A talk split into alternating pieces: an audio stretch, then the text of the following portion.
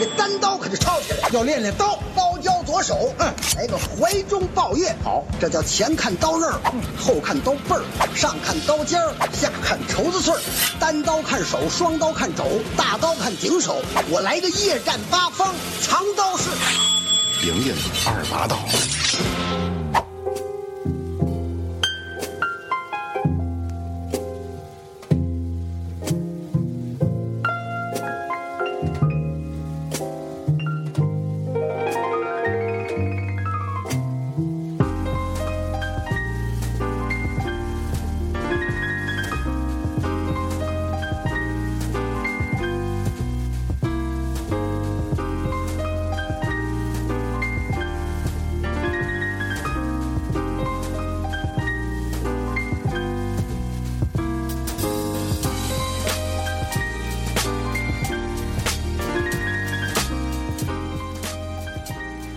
大家好，这里是闲班电台，我是曹睿。今天由我自己给大家带来一期音乐类的节目。呃，很长一段时间也没有自己做节目了。然后今天我们主要以听歌为主，然后我说为辅。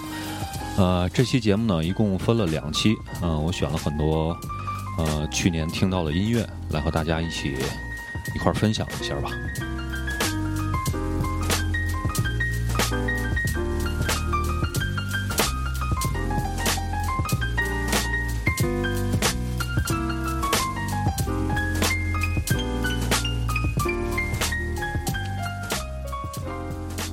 呃，在去年这一年里听歌的过程过程里面呢，我发现了一个呃挺有意思的事儿啊、就是好多音乐人的这个简介里面都提到了他们是在自己自己家里完成的这个音乐创作，这其实跟我们现在就是我现在做的这这这档节目叫“影音二把刀”的概念其实是很像的啊，它就是把特别专业的事情通过很轻松的方式表达出来。啊，那么这也是我们本期节目要聊到的一个话题，就是啊，卧室音乐家，叫 bedroom musician，bedroom musician，啊，呃，在正式进入话题之前呢，我们先来听一首歌，呃，今天也是准备了呃比较丰富的歌曲内容，然后呃跟大家一块儿在节目里我连复习一遍，给然后给大家分享一下。那么这首歌的名字叫 Another Sunday。呃，是来自于美国的一位卧室音乐家，我们暂且这么叫。呃，这个人叫做 James Landino。呃，我们先来听一下这首歌。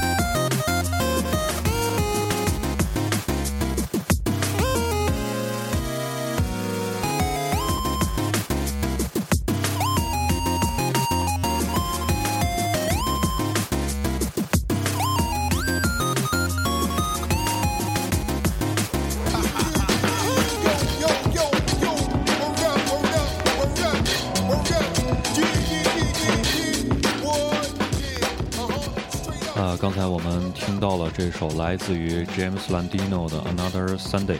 呃，这首歌呢，让我想起了很多年以前，呃，上小学的时候，每个周二的下午就跑到同学家去打电子游戏的这个时光。啊，因为这个艺人呢，他所做的这个音乐都是呃 video game music，呃，还有 EDM music，啊，所以能够让我联想到呃打游戏机时的时光。那么在做这期节目之前呢，我上网搜了一下啊，卧室音乐家这个单词儿其实应该不是一个专有名词，呃，也就是说，嗯，它不是有人为了呃这个乐评去单独造出来造出来的词儿，呃，那么有的媒体也用这个词儿写过文章，嗯，为什么要做这期节目呢？其实我想说一件事儿，就是我们现在所处的这个时代，啊，做音乐这件事儿变得越来越容易了。嗯，听音乐也变得越来越容易了。OK，我们继续听歌啊。今天排的歌可能密度有有一些大，我们主要还是听歌为主。那么下面这首歌呢，是来自于澳洲的 Beatmaker 艺人，呃，Sable 所做的 Thunder Wave，大家一起来听一下。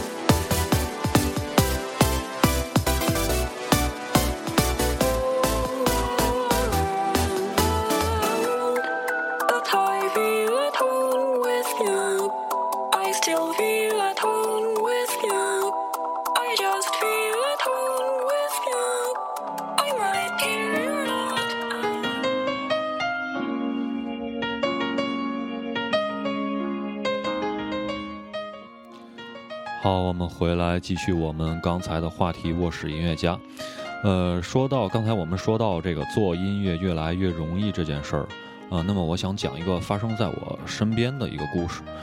呃，上大学的时候认识一朋友，嗯，他在师范大学学地理专业，呃，但是呢，吉他弹得特别好。当时我记得他，呃，最擅长弹的就是布鲁斯音乐。嗯，大学毕业之后呢，他和他的一个朋友做了一个专业的录音棚，然后接一些呃录音制作的活儿，然后也供他们自己录音录音用。呃，当时他的朋友借来了好多乐器，比如大提琴呐、二胡啊什么的，呃，花费了很多时间，花费了得有几个月吧，然后做出了 demo。呃，这张小样呢，我有幸能够听到，但是当我就是听到这张小样的时候，他们已经辗转在北京的各大唱片公司了。呃，因为他们要为他们这张唱片去，呃，跑一个未来的一个动向，就是他们想发行这张专辑。呃，他们当当时到北京之后，去了包括摩登天空啊、麦田音乐这这些比较大的知名的唱片公司，但是没有一家公司想要发行他们的音乐，啊，因为他们主要做的是这种氛围啊、器乐类的实验类的音乐。呃，但是当时市场上流行的主要还是复古车库这类的音乐，比如像后海大鲨鱼啊什么的。呃，所以他们失去了让他们音乐面试的机会。呃。但是试想一下，如果现在他们这张小样做出来了，也就是在现在这个时代做出来了，我觉得，呃，嗯，大家都在说大数据时代嘛，嗯，我觉得他们肯定会有更多的乐迷能够欣赏到他们的这个这些作品，其实是非常非常出色的，只不过就是没有人赏识而已，呃，可能用一个不太恰当的词儿吧，就是生不逢时。啊，就是再晚几年出来这个这个音乐就可以了。OK，那我那么我们接下来要听到的这首歌呢，来自艺人呃 Evil Needle，呃，他的身份呢是一个 DJ，呃，音乐制作人以及 Beat Maker，呃，他的这个音乐风格呢属于 Future Garage，也就是未来车库这种音乐风格。我们先来听一下他的歌，然后我们再来细说呃关于这个艺人以及这个艺人背后的这个厂牌儿。